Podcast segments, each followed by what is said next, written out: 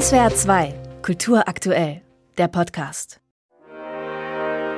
Das Vergangene ist nicht das Entscheidende, sondern wie wir es erinnern und diejenigen nicht vergessen, die darin umgekommen sind.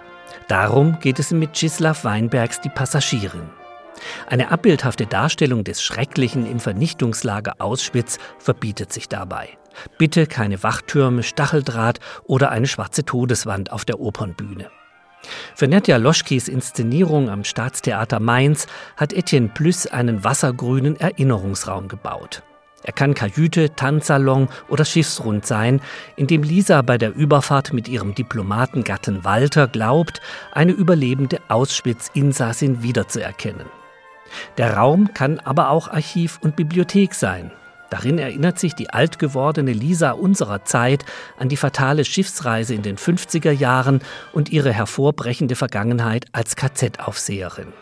Es ist das verdrängte Lisas, das hier mit surrealen Mitteln und einem wiederholt auf- und zugezogenen Theatervorhang das Psychogramm eines Totentanzes aufscheinen lässt. Lediglich in den Kostümen von Irina Spreckelmeier tritt das konkret Historische in Erscheinung. Im Titel der Oper klingt die Passage an, die Schiffsreise als Fahrt über den Fluss der Toten. Und auch Weinbergs Musik ist eine Passage durch die Musikgeschichte. Das abgrundtief Finstere kontaminiert Walzer, Marsch und Tanzmusik als Banalität des Bösen. Demgegenüber steht der erinnernde Ton des Volkslieds, mit dem die KZ-Insassinnen Heimat und Freiheit beschwören. Die Violinsolo Chaconne Johann Sebastian Bachs, inbrünstig intoniert von allen Geigen, wird zum Todesurteil für Thaddäus, den Verlobten Marthas. Er spielt sie und verweigert damit den Befehl, den Lieblingswalzer des Lagerkommandanten anzustimmen. Hermann Bäumer beherrscht perfekt am Pult des Philharmonischen Staatsorchesters die schnitt- und collagehaften Kontraste, das Schöne wie Gemeine, das nachdenklich Stille und brutal Gewaltige, ebenso wie die tiefe Trauer der Erinnerung in dieser Musik. Die Passagierin ist vor allem eine Oper der Frauen. In Mainz eine große Ensembleleistung, bei der die Herren, insbesondere der eindimensional unschöne Walter von Florian Stern, etwas abfallen. Brad Carter als Thaddeus macht seine Sache gut, vielleicht etwas zu maskulin für den Musiker an der Schwelle des Todes. Ein Bravourstück gelingt Julieta Alexandrian als Katja mit einem makellos vorgetragenen A cappella-Solo eines russischen Volkslieds.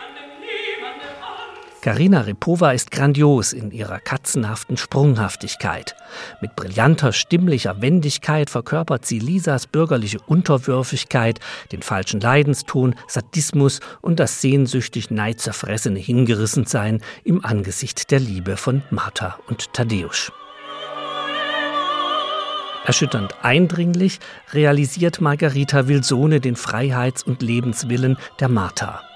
Wenn sie am Ende vor dem Porträt von Sofia Poschmisch singt, auf deren Erinnerungen die Oper beruht, wenn sie uns vor dieser Projektion mit den letzten entschwebenden Celesta-Klängen mahnt, die Toten niemals zu vergessen, dann kann sich eigentlich keine Hand rühren. Am Ende gibt es aber zu Recht begeisterten Applaus für eine großartige Umsetzung dieses Meisterwerks des nicht